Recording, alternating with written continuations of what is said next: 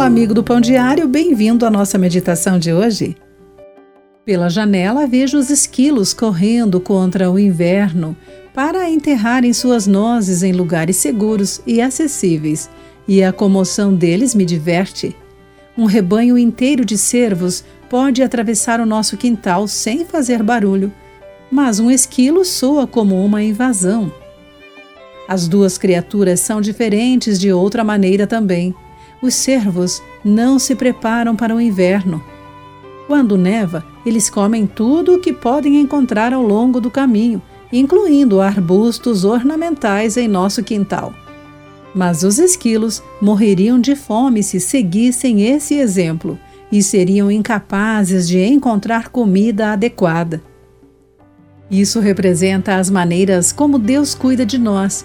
Ele nos capacita a trabalhar e economizar para o futuro e atende nossa necessidade quando os recursos são escassos. Deus nos dá estações de abundância para que possamos nos preparar para as estações de necessidade, de acordo com Provérbios 12, versículo 11. E nos conduz através de lugares perigosos para pastos verdejantes, de acordo com Salmo 23.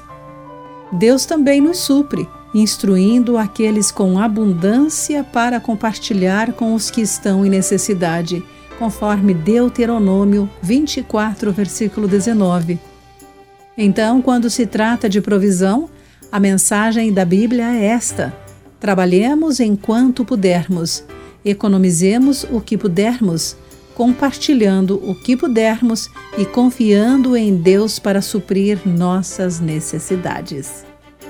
Querido amigo, guarde isso em seu coração. Aqui foi Clarice Fogaça com mais uma meditação Pão Diário. Deus o abençoe. Acesse o nosso site pãodiario.org para conhecer nossos recursos e solicitar o seu devocional Pão Diário. Nos escreva através do e-mail rádio@pãodiario.org.